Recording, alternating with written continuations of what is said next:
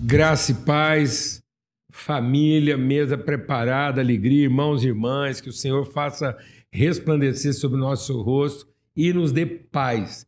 Que essa paz possa guardar mentes e corações, para que nós possamos ter bom ânimo em continuar encarnando, materializando, repartindo, testemunhando das virtudes que Ele já depositou sobre a nossa vida, para que nós possamos compartilhar, manifestar a sua natureza. O lugar melhor para a gente fazer isso é a mesa. Como família, essa é a bem-aventurança. O pai assentado, os filhos ao redor da sua mesa. E o Senhor tem nos dado essa graça, um grande privilégio. A gente já está aqui nesse movimento do nosso podcast, o Mesa Preparada Cast. Hoje mais um convidado. Eu estou assim, eu estou me achando, viu? Eu estou assim transbordando de alegria, porque Deus me deu o privilégio de começar esse processo com gente muito querida, amigos muito próximos, irmãos mesmo, gente que me inspira, me encoraja, me renova e, e que participa da intimidade da nossa vida, da nossa casa. E hoje é o Dani, o Daniel Coelho. Um cara assim que fica sempre te observando, assim, olhando. Sabe-se lá o que, que vai na mente desse cara. Né? Ele tem uma mente analítica, observadora, e depois ele vai gerando conteúdo, assim, muito pedagógico. O Dani tem um coração ensinador. Dani, muito bom a gente estar tá junto aqui. Viu? É uma honra, você sabe disso. É uma trajetória, é uma caminhada, e você tem sido muito mais crente que eu nesse processo, a paciência, a dedicação, a disposição assim para enfrentar transformações e mudanças. Então tá aí para você cumprimentar o pessoal, depois a gente tá certo. rola o nosso papo aí. Bom, muito bom estar com vocês na mesa preparada, vestir uma camisa aqui. Exatamente, estamos aqui. Já. E a gente está feliz porque é, faz muito tempo que a gente sonhava com uma possibilidade de, de de ver mais pessoas partilhando da mesa. Até conversava com os meninos hoje disso. De Floripa, aquilo que para nós ainda era um ambiente reservado. A gente aproveitava porque você tinha mais tempo para estar tá com a gente. Exatamente. Mas o tempo foi passando e muitas pessoas foram caminhando em direção a essa mesa e hoje a gente perdeu a dimensão. Ah, uma das melhores coisas que aconteceu é porque na mesa que Deus colocou no nosso coração, é, eu acho que até de propósito que você trabalha essa ideia junto com Deus, assim, não há cadeiras cativas, assim. É. Cada vez a gente está encontrando com gente diferente e formando, e também não há hierarquia naquele sentido da ponta da mesa, como se você falasse coisas que a gente não pode é, te contrapor ou, ou, ou, não concordar com você. Então, tipo assim, é, eu sempre encontrei aqui um, um alívio para minha alma e, e, e, muito pastoreio, apesar né, das nossas dificuldades de, de, comunicação, que eu sou ruim também. Mas eu estou muito feliz, honrado nesse terceiro, né? Esse Exatamente. terceiro episódio. E até perguntei para os meninos, será que não tinha um monte, tem um monte de gente aqui? Pô, depois, outro momento, grava comigo. Mas feliz, obrigado, cara. Obrigado pelo que você representa para nossa casa, uh, pelas crianças. É, ontem, né, a gente estava junto em uma congregação lá, aí a Sarinha chegou, ela ela falou assim: posso ir com o vovô? Então ela chama muita gente de vô, sempre pergunto qual, né? Aí ela falou assim: aquele que me batizou. Então ela, ela tem as fotos, a memória Exato, da, é. da, nossa relação desde, desde antes dela nascer. Inclusive, a gente descobriu que estava grávida aqui, na foi, sua casa. E sem souber primeiro que eu. Exatamente. Verdade, foi, verdade. É, eu não sabia, todo mundo sabia, menos é, eu. Exatamente. E ela tinha repartido. Então, a nossa relação é, é foi a primeira vez que transcendeu algo é, estrutural, assim. E, e, isso salvou minha vida, é, salvou minha casa, talvez até meu ministério. Então, Glória então. Estou muito feliz. Mano.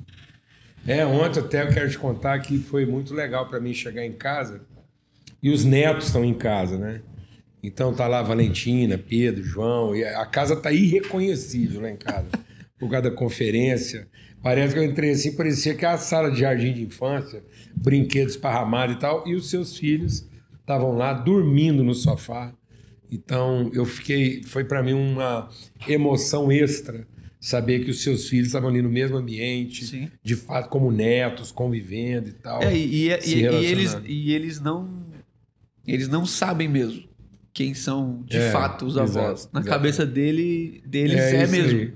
É, é isso. que- A gente tá aqui hoje, o pessoal tá passando uma luta aí na técnica. Eu não sei, né, tá transmitindo aqui, tá, tá essa paisagem aqui, né? E- Já, já arruma. Então hoje nós estamos numa mesa que tá mais para um tapete voador, Aladim. mas faz parte, né? Mas muito legal esse esforço, aqui, esse empenho Aham. e também ao mesmo tempo essa, essa possibilidade de descontração, né? Tá. Graças a Deus. A gente não quer trabalhar isso também a esse estresse né, Aham. de, de perfeccionismo. Então, Dani, é o seguinte: a gente vai chegar né, a uma intenção aqui de chegar com você em um determinado ponto da conversa aqui que eu acho que eu creio, né? Vai acabar abençoando todo mundo e afetando todo mundo. Mas eu queria começar um pouco assim. A, a intenção dessa mesa aqui é, é que eu possa aproveitar a minha história com as pessoas, tudo aquilo que eu vivi na minha juventude, os estresses, os enfrentamentos, os conflitos, as angústias, chegar hoje e ter esse privilégio de ter uma mesa onde a gente pode sentar os amigos. E aí, às vezes, quando eu, eu até compartilho, às vezes, quando eu sento à mesa, as pessoas querem ouvir o que eu tenho para compartilhar. Mas agora, do lado de cá, como alguém que pode fazer as perguntas, eu, eu, eu quero intencionalmente que seja uma mesa é, de família, de uma conversa entre as gerações, e aí, ouvindo você, poder abençoar os que estão nos vendo e ouvindo nos seus dramas. Então é muito mais uma mesa de vivências do que propriamente de profundidade teológica. Então a gente quer fazer meio que o caminho inverso e trazer a teologia aplicada às rotinas. Você vai para o seminário presbiteriano, com essa cara sua de teológico, é, é teólogo europeu, né, ariano, cara assim que tem tudo a seu favor em termos de uma teologia clean, é, tradicional, ortodoxa. Você foi um pouco por esse caminho. E depois o drama da vivência do real, da igreja real. Eu sei que você não tem um viés crítico, porque você tem afeto por essa igreja, por isso que eu acho que você é uma pessoa abalizada para falar sobre isso. E aí? Tem um punhado de gente aqui agora ouvindo, líderes sinceros, verdadeiros. Tem alguma coisa que você gostaria de contar para essas pessoas sobre os seus dramas, assim? O que, que é o mundo do sonho do, do estudante de teologia que seguiu por esse caminho? Vou ser pastor, vou dedicar minha vida. E depois o ambiente real da congregação, Uhum. com as suas estruturas, seus dramas, os conflitos. Como é que é isso, Dani? Então, assim, como eu venho lá do interior, primeiro, a gente estava até falando, não lembro com quem que estava conversando, eu estava ouvindo sobre a questão do ministério não, não dividido, né? Só que lá na, na minha terra, como na tua época, era difícil, assim. Ah, ou você era pastor ou você era outra coisa. Quando eu entendi de Deus essa vocação pastoral, eu não tinha outro caminho. É, não havia É, ambiente para Não isso. tinha, não tinha. Então, eu tinha lá, sei lá, 16 anos quando eu entendi isso. Então, eu não fiz outra coisa. É, tá vendo? É isso que a gente quer conversar aqui. Tá. Porque na, na grande maioria do território nacional brasileiro, quem, aonde esse podcast chegar, nós vamos encontrar esse jovem apaixonado por Jesus, convertido lá na sua juventude, Aham. no momento mais difícil de tomar a decisão, e aí, pá, É, cara, eu, eu, eu frequentava os ambientes missionários pela, pela história da minha família, meus tios missionários transculturais, minha tia na Índia, meu tio na Romênia. Inclusive, meu tio tá, minha família tá hospedando pessoas- refugiados agora, né, com, Uhum. com toda essa guerra e tal. E aí eu ia para os ambientes de, de campo missionário, eu me realizava. Assim, cara, eu- orava a Deus nas viagens missionárias que a gente fazia, lá com 17 anos, sei lá. Eu ficava assim, Senhor, pede para esse pastor me chamar para ficar aqui, que eu não quero mais voltar para casa tal. Eu acho que foi esse drama tentando responder a primeira pergunta lá. Quando eu fui para o ambiente mais estruturado, acadêmico, parece que eu estava entrando em outro lugar que não tinha nada a ver com tudo que eu tinha vivido até, até aquele lugar. Primeiro que eu fui para cidade grande, que é menino que fazia nada, só ficava no interior. Aí, de repente, eu tô numa cidade grande que as pessoas vi, vislumbram outras coisas, tanto que quando eu fui é, é, apresentado lá no conselho para ser aspirante do ministério, o cara perguntou assim para mim: você não sabe dessa, você vai gostar. O cara perguntou assim para mim: qual que é o seu sonho ministerial? Aí eu falei assim: ser pastor de uma pequena congregação. Quem me perguntou isso já foi é, candidato a governador do estado. Olha isso. E ele não entendeu, né? Aí falou assim: não, lá na frente, ele ficou tentando explicar, porque é. eu tinha 16 anos, né? O que, que você vislumbra lá com seus 40 anos? Eu falei assim: eu me vislumbro pastoreando uma pequena igreja. Quando eu fui para o seminário, não tinha espaço para esse tipo de sonho meu. Até porque eu, eu tive que deixar os meus próprios sonhos, porque eu tinha que ficar vivendo a expectativa dos outros para mim. É, é, e, bom, então já começa aqui. Você está dizendo, e eu, eu, é bom que você diga, porque eu, eu, eu, eu vivi isso com alguns colegas e amigos. Você está dizendo que talvez o primeiro embate que o jovem vai ter é exatamente o ambiente do seminário, que é uma desconstrução. desconstrução. Ele vai achando que vai chegar lá e encontrar um mundo assim de de compromisso. Achava que você ia ficar lendo a Bíblia e orando o dia inteiro, cara. Os caras ficavam lá no Sermão do Monte. E Vou falar uma coisa isso. aqui. Assim, ó. Esse programa aqui é só para quem tem mais de 16. Tirem as crianças da sala. um choque pessoal.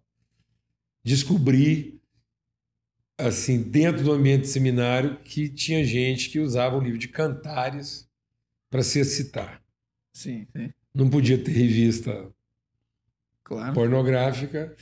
Ele, ele, ele fazia essa imersão em cantares. Para dar é certo. É, é uma loucura. É uma loucura, é. rapaz. Assim, é inimaginável. Uma loucura.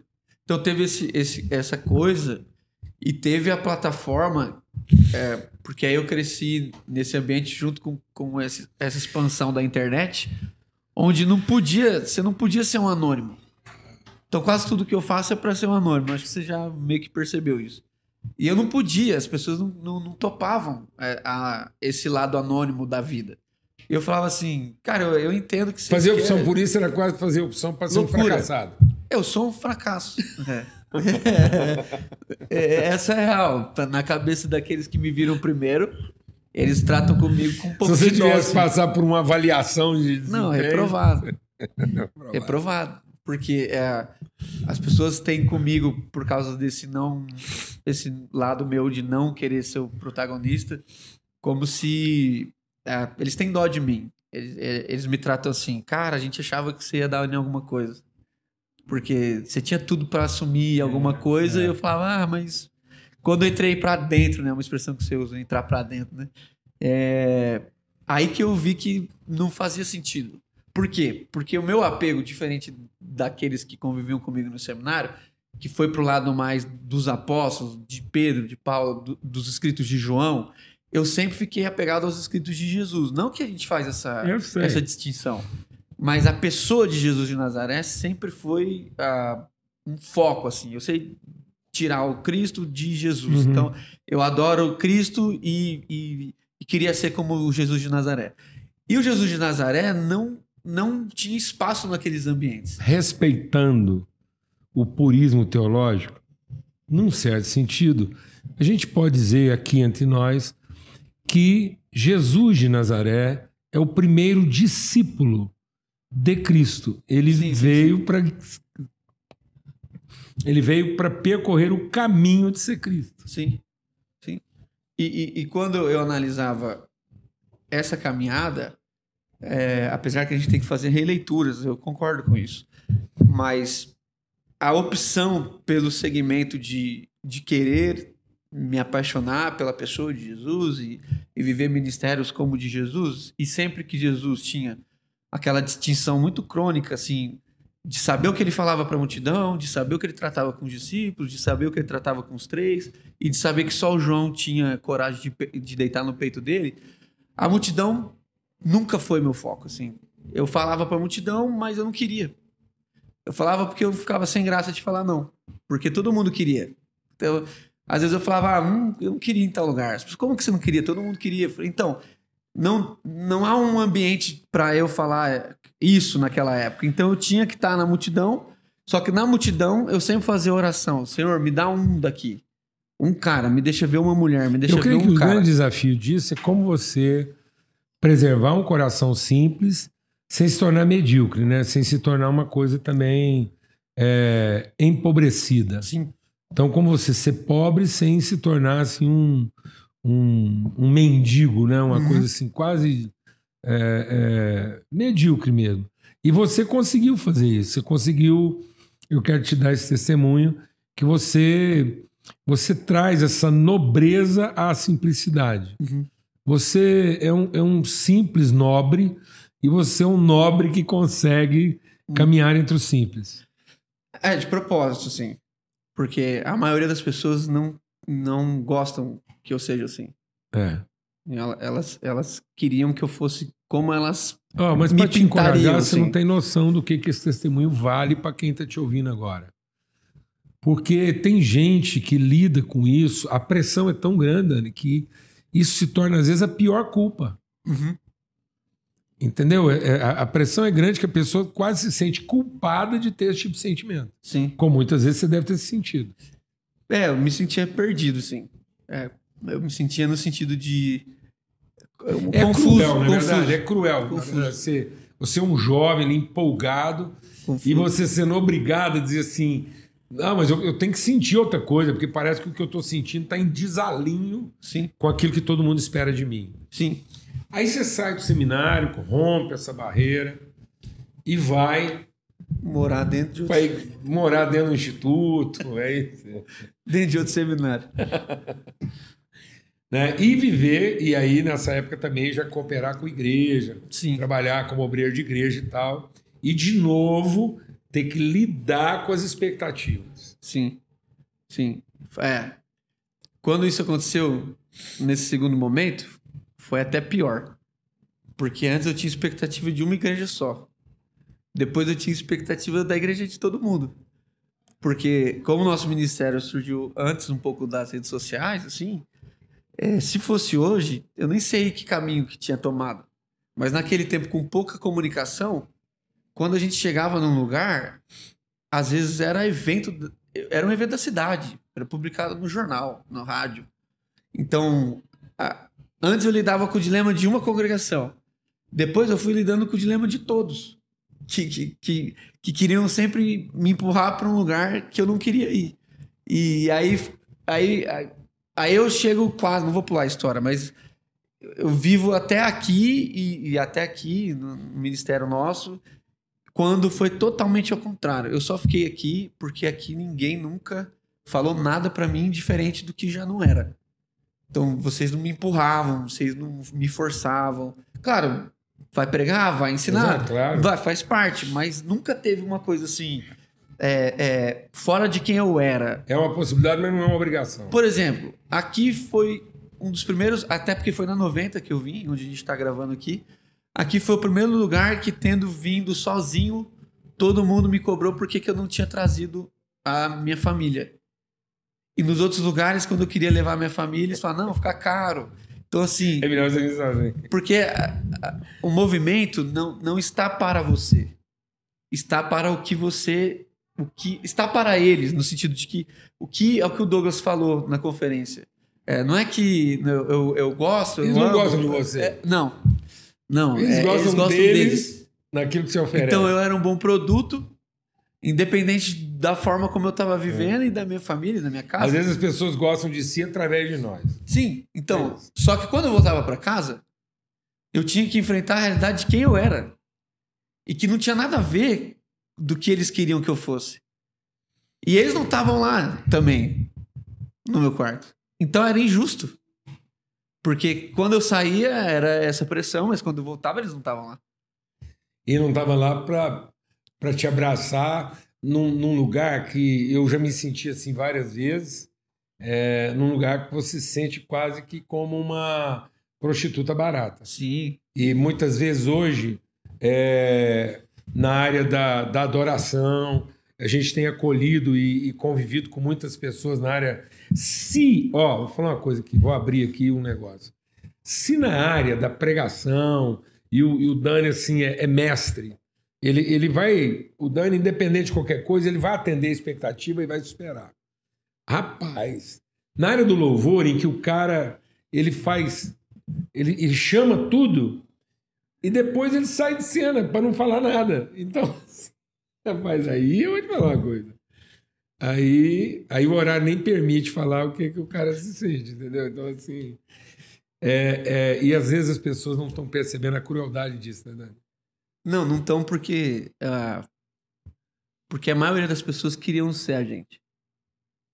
E eles não fazem noção do, do quanto era ruim é, ser naquele momento aquilo que eles queriam que a gente fosse.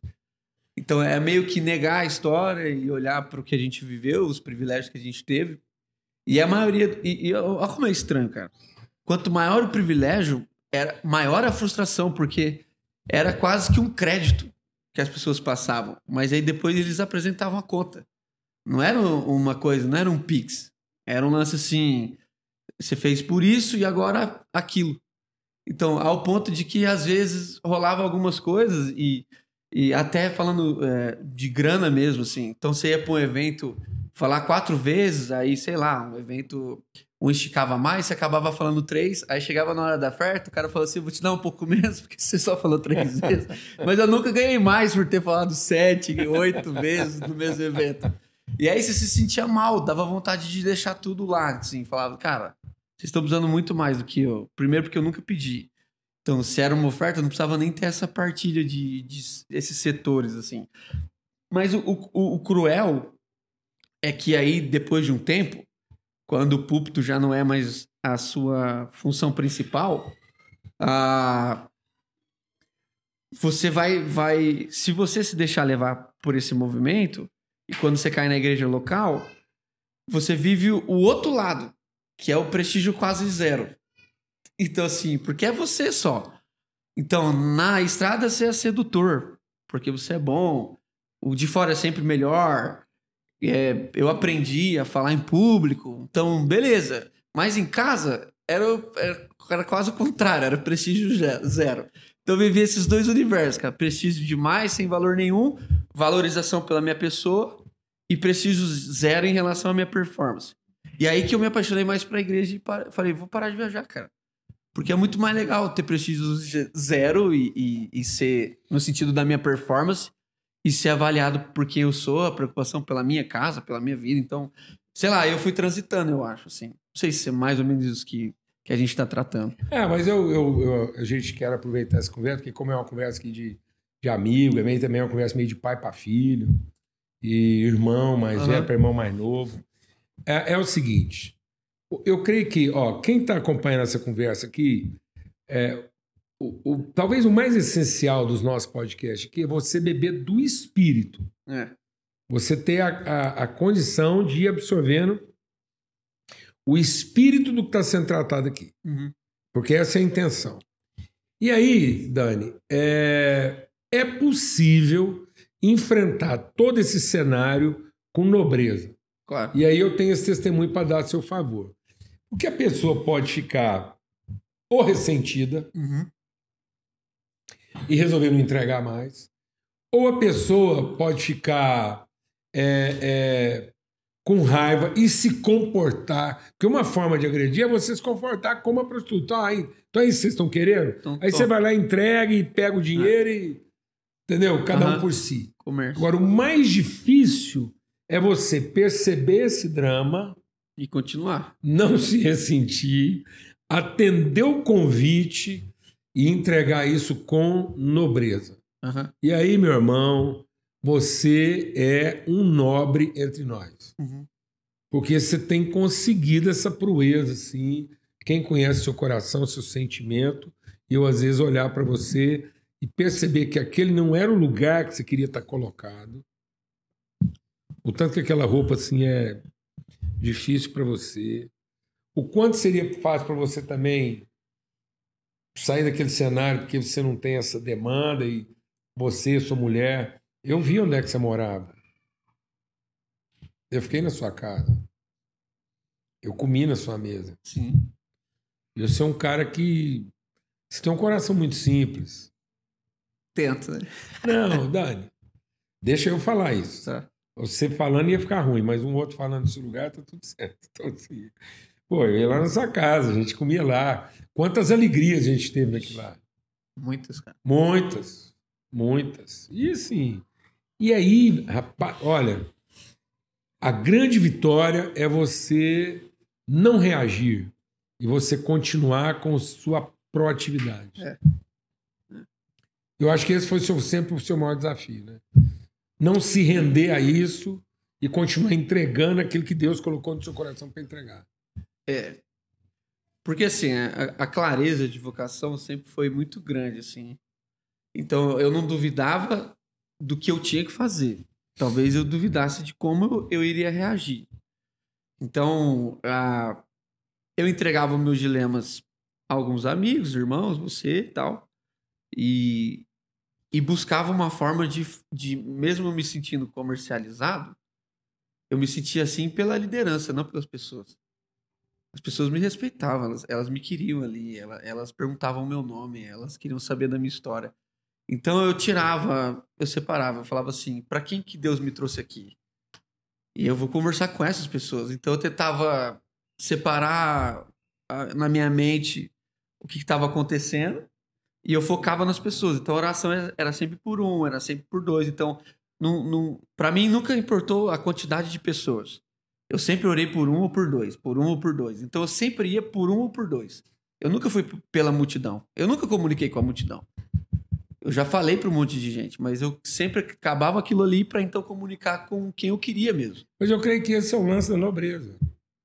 Eu creio que a nobreza está aí. Quando você tem a mesma motivação, independente. A sua motivação não é quantos vão receber. Não, A sua motivação é aquilo que você tem para entregar. sempre.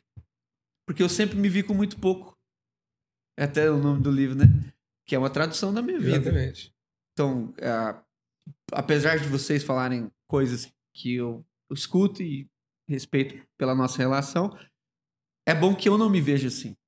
É, eu me vejo de outro jeito. Eu me vejo como filho do meu pai, que saiu de onde eu saí, normal, com uma história normal, uma pessoa normal, que é normal, e que ama Jesus e que ama as pessoas. Ele Beleza. deveria ser o normal, todo mundo. Era normal. Eu normal, normal. deveria ser assim. né? Então, quando as pessoas me trazem, eu falo, cara, por isso que a nossa relação sempre foi, vai pra casa. Então, já levei pessoas de, de pau, de, de congressos, por exemplo, que me admiravam pela pessoa que elas achavam que eu era, e sem conhecer as pessoas, levar elas pra minha casa pra passar uma semana lá. Falei, você gostou de mim? Ele falou, sim. Então, você quer passar uma semana na minha casa? Aí eu ligava pra Carol, falei, vai passar, um, um fulano vai passar lá em casa uma semana. Porque ele gostou de mim, eu queria ver se ele vai gostar. Uhum. Mesmo assim. Aí sim, lá eu pregava pra ele. E pregava falando tudo que eu queria falar, até que eu não podia lá. Porque a gente tem que dar uma refinada, a gente não fala tudo que a É, gente quer. é. Então, a- nessa coisa que eu fui construindo a minha mesa. Esses irmãos que foram formando essa, essa relação. Então, sempre pegando um, pincelando o outro. Mas eu nunca, eu nunca fui. é, eu posso ter viajado contrariado. Mas na hora da congregação, do É. louvor, eu chegava lá e falava assim: eu vou entregar meu melhor. Eu vou fazer como se eu nunca tivesse feito isso e como se fosse a última vez. Sempre foi uma coisa da minha cabeça. Eu vou fazer como se fosse a primeira e vou fazer como se fosse a última. Eu sou intenso. Uhum. Então, por isso que, pra mim, quantidade de pessoas nunca foi importante. Tendo um mais um do que eu, já era o suficiente. Então, vou fazer como se fosse a primeira, vou fazer como se fosse a última. E eu orava a Deus e, e- e ia pra morrer lá. Pra morrer, pra ter um infarto pregando, assim. Não tinha crise. Amém. Uma das coisas assim é, mais essenciais do Ministério Sal da Terra, da nossa vocação, e quando a gente está falando de ministério, você sabe muito bem que não existe uma pretensão institucional. Sim. Por outro lado, qualquer proposta de movimento, de deslocamento, de conscientização, sofre o risco da condição inerente da institucionalização. Sim. Então, o Ministério Sal da Terra, por mais que ele tem uma vocação não institucional, né? ele, ele sofre. Quanto mais o tempo passar, mais ele vai sofrendo o risco da cristalização. Então, quanto mais o tempo passa, o maior desafio do Ministério da Saúde da Terra passa a ser ele mesmo. Aham. Né? Porque, em função das, das demandas, das implicações, tudo isso vai gerando obrigações que a gente tem que. É, nesse aspecto. E isso, eu, eu lido com isso com muita paz, Aham. porque ninguém foi poupado disso. Né? Eu visitei as ruínas de Éfeso, Sim. né? eu visitei as ruínas de Filipos. Aham. Eu passei em Cesareia. E então assim, a gente sabe o que que, né, o que que pode acontecer no futuro e a gente não tem que ficar com essa ansiedade. Por que, que eu estou fazendo essa introdução longa? Porque de todos que caminham juntos nessa proposta de conselho, porque nós entendemos no ministério que a forma de exercer ministério com segurança, a forma de, de garantir uma condição que resista à cristalização institucional inerente, né, é, é própria do processo, essa, é o conselho. É Sim. o conselho que pode alongar, que pode garantir, que pode referendar isso. Sim. E você entre nós foi o cara, assim, um dos caras que, que entendeu isso muito rápido. Você abraçou, entendeu, sofreu, sofre. Uhum. Tem hora que você sofre conselho da pior forma possível, porque muita gente acha que conselho é conselho de iguais, que tudo passa. Mas também us- usufruo do melhor possível, Exatamente. E aí, você foi o cara que, entendendo isso, se lançou na proposta de uma literatura colegiada. É. É. Então, quando pouco é o É o bastante, conta um pouco disso, o que estava no seu coração, o que, que você tem para dizer para o pessoal da sua geração e dos que vêm por aí, porque existe uma. Nós estamos vivendo uma tendência cada vez mais episcopal no Brasil. Sim. Então o Brasil está indo assim para uma pra um viés episcopal como nunca antes. E aí? Ah, então, do, do quando pouco é bastante nem tem aqui. É. Esgotou. Mas eu tô tocando Tá, no assunto do quando pouco Da é ideia, bastante, né? porque foi o que foi o seu Foi o primeiro, é, esforço. É, é, é. Então, lá, quando pouco é bastante, eu tinha o livro pronto. Eu tinha ele pronto lá. Aí, quando eu, eu trabalhei melhor, ah, uma, uma das conversas que eu tive com um cara que tinha muita ah, essa vontade de ter um nome e que forçava a barra comigo, falava, ah, qual que é o seu legado, o seu nome na história, sei que lá, escreve o livro tal. Eu, eu trabalhei sempre essa ideia, assim. Um dia ele me perguntou, qual que vai ser seu legado tal. Aí eu falei, cara, eu sinceramente tô preocupado com o nome, com o meu nome em relação à história. Eu tô preocupado com, com o que eu vou gerar aqui. Então, mesmo tendo o livro pronto, tanto que quando eu mandei pros autores, assim, era tipo encher ali as colunas que eu não tinha feito, mais ou menos, assim, mas eu dei liberdade. Por que, que eu fiz colegiado? Primeiro, porque, mesmo estando pronto, eu me submeti a coisas que eles mudaram, que às vezes nem era o que eu queria, mas eu me submeti, eu não mudei nada. Nada. Mesmo levando meu nome e. Risco total. Risco total. Total. E, por- e segundo, porque eu sempre avaliei a ideia de que sempre vai ser Obrigado. melhor e maior, melhor e maior, algo construído a partir da relação de pessoas que já se conhecem, pessoas que comungam junto. Eu sempre considerei que se eu escrevesse o livro, talvez ele, ele ficaria mais claro na ideia do que eu gostaria de passar. Mas não tendo sido só eu, ele ficou mais puro. Ele às vezes ficou meio confuso em algumas áreas, mas o, o, a cerne dele ficou pura, Mais genuína. genuína, totalmente genuína. Traduziu muito, muito bem. Porque cada pessoa, eu peguei, eu escolhi não só por afinidade, eu escolhi pelo gênero, assim, pela ideia do que a pessoa representava. Por sensibilidade, eu chamei um poeta. Sei que lá, tá, uma coisa mais acadêmica, eu chamei um cara mais acadêmico. E aí formei um time de pessoas que, inclusive o Sidney, que pregou na conferência, é, ele conheceu o ministério por causa disso. Então, assim, e o Sidney conheceu o Diego por causa do livro. E hoje o Diego tem coisas com o Sidney. E que conheceu o Pijama, que foi lá, que pregou, o Ricardo, sei que lá. Então, ah, na verdade, eu acho que eu queria que meus amigos se conhecessem. E eu, eu, eu tinha uma boa proposta, achava que seria bem melhor se eles participassem. E eles vieram e o resultado para mim foi fantástico. Já li o livro várias vezes, porque não fui só eu que escrevi. Então, eu achei que seria muito mais genuíno se fosse escrito por várias mãos, assim. E tive a tentação óbvia de tentar, é, mesmo sendo organizador, tentar é, colocar barreiras, assim. Eu coloquei, falei, cara, é isso mesmo, tal. Alguns me perguntavam, ah, você acha que eu viajei aqui? Eu até achava, mas assim, cara, se escreveu de coração, então é isso que vai ser lançado. Então, É, porque ficou uma grande mesa de família. Eu acho que as pessoas. dez caras. Exatamente, rapaz. Não é um time. Não. Né? Não é um time, é um encontro de família.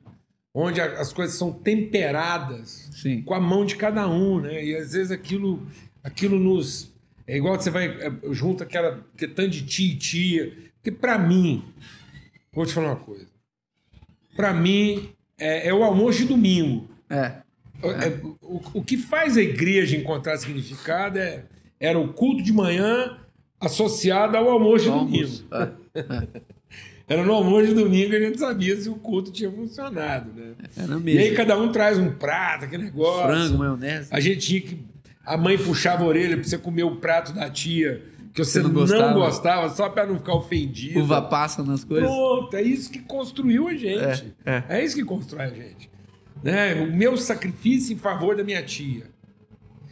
Eu tenho uma tia que fazia um cuscuz que eu detestava, falava que aquilo era comida de velho. Quando eu aprendi a gostar daquilo, hoje é um dos meus pratos prediletos, entendeu? Aham. Eu encomendo.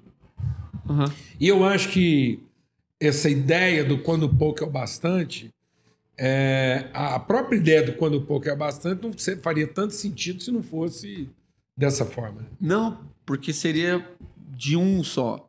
E tendo a, a ideia do livro foi convidar é, é da multiplicação dos pães lá, né, em João 6, né, que tem um menino na história. A minha ideia foi mostrar que um monte de gente produziu alguma coisa para que você, leitor, produzisse outras. Então, na verdade, a segunda edição, quando eu lancei a primeira, a minha ideia era ter é, na capa é, histórias, na contracapa histórias de pessoas que foram motivadas por aquilo. E eu recebi mensagens de pessoas de 60 anos ah, que me ligaram por, por, por vídeo, chorando. E eu escutei de uma senhora desse jeito. Ela falou assim: Eu vivi até hoje achando que eu não podia oferecer nada para ninguém. E agora eu aprendi, olhei para minha vida, eu Isso, tenho um dom e eu saí jogando. Então, Porque com esse espírito, com essa abertura, com essa ousadia, você acabou ajudando a gente a entender que não é o pouco de um, é o pouco de cada um. é um pouco de todos. É o pouco de todos. Então, o pouco de cada um acabou fazendo muito, Muito. para todos. É, É, por era isso que é o bastante. Né? É o bastante, é o suficiente. Bom, aí o vento soprou, você se deslocou nessa direção, tá aí É. o fruto do espírito. O fruto do espírito nasceu na Uma semana leitura é, de cartas. colegiada, né? Né, E foi- aí? É, na, na primeira semana que a gente de fato ficou em casa e que aí na Alemanha é, as coisas começaram a piorar, principalmente na Itália, aquela época, na, naquela primeira fase da pandemia, que a gente parou tudo aqui, eu percebi que ia ficar mais tempo assim. Aí eu falei, cara, o que eu vou falar, né? Aí eu comecei a orar pra Deus assim tal. Aí foi de Deus assim, eu vi no coração, fruto do Espírito. Aí eu falei, cara, fruto do Espírito. E eu nunca tinha pregado uma série, assim, algo legal do fruto do Espírito. Aí eu falei, tá bom. Aí quando eu comecei a ler pra, pra estudar e pra ver o que, que eu ia fazer com aquilo, eu lembrei do quanto pouco é bastante, do alcance que a gente teve em pouco tempo. Aí eu falei, cara, vou escrever isso, só que eu vou escrever em forma de cartas. Eu vou escrever um livro que trabalhe cartas à igreja brasileira a partir de pessoas que pastoreiam comunidades locais e que ajudem as pessoas a buscar o fruto do Espírito agora, já que vai ser necessário ter paciência, vai ser necessário Fantástico, ter mansidão. fantástico. E aí a gente escreveu em forma de cartas, né? Até falava para vocês, ó, vocês têm que se apresentar, falar seu nome, falar de onde você Exatamente. Foi vem. muito legal. E, e- e também Participar disso foi, foi, foi, muito inspirador. legal. Muito foi legal. muito legal. E aí eu também tentei fazer a leitura da ideia de do que, que cada um tinha. Para alguns eu até perguntei quem eu falei primeiro e você ajudou também a procurar algumas pessoas. E no fim a gente escreveu mais uma carta para a igreja que eu acho que vai ficar compilado. A gente não tem livros do Fruto do Espírito escrito em português por brasileiros. Eu fiz uma pesquisa me- meio Pois longa é, assim, então. e, e foi muito legal, muito legal. A gente tem essa proposta, essa intencionalidade de produzir conteúdo colegiado. Sim, Muita gente pensa que o que está aqui é uma coletânea de artigos, e não é. não é? É um assunto definido em conselho, onde cada um se dispõe a um trabalho intencional de escrever sobre uma parte. Sim. É bem mais difícil do que pegar o livro e escrever ele sozinho. Ah, é, é muito mais difícil. Só que é, é muito mais valoroso, sim. Porque escrever sozinho é um pouco mais fácil porque você vai no teu ritmo. E você vai na tua leitura, você vai na tua Mas forma. harmonizar isso. Harmonizar pessoas e, e que são pessoas diferentes, né? A gente tem um português escrevendo com a gente. Tem muita gente que olha para uma orquestra tocando e vê lá o violinista, ah, o pianista. Aí vê um cara lá na frente com uma varinha só assim. Só Aí todo mundo fala, rapaz, cara, muito fácil. mamata que é cara que quer a varinha lá, faz assim. E fica parecendo que o povo já sabe o que vai fazer antes ele mexer com a varinha. E realmente sabe. O que o pessoal não sabe é que aquilo ali é só a conclusão. Sim. O duro foi fazer todo mundo chegar naquele ponto harmonizando o que cada um sabe fazer e que daria conta de fazer sozinho. É. Quero pegar na sua mão, quero ser. Tá na moda isso aqui. Lógico, essa mesa tem que terminar assim. Então eu quero ser o amém de novo do seu sim. Tá vindo mais obra colegiada aí. E nós estamos nomeando aqui hoje, entre nós, os amigos, o, o, o Dani, o nosso Daniel Coelho, como regente, maestro de nossas produções colegiadas. Então, Dani, você está autorizado a trazer assuntos para nós e reger nossa disposição de produzir conteúdo de forma colegiada. Amém? Porque isso dá um trabalho, mas você é nobre, você tem a gentileza, você tem a educação, você tem o finesse. Você é fino, cara. E aí, mesmo quando você está nervoso, você não perde o finesse. Então, esse cara, nós estamos aqui decidindo aqui, nós fizemos isso em conselho, nessa proposta, ele vai nos orientar, nos ajudar a harmonizar conteúdo para que a gente possa produzir cada vez mais conteúdo colegiado, como você trouxe aqui. Com Eu queria certeza. ficar conversando aqui com você horas. Obrigado, um grande privilégio. Convidado para nossa próxima mesa aí, quando Deus quiser, tá bom? Forte abraço, fica na paz.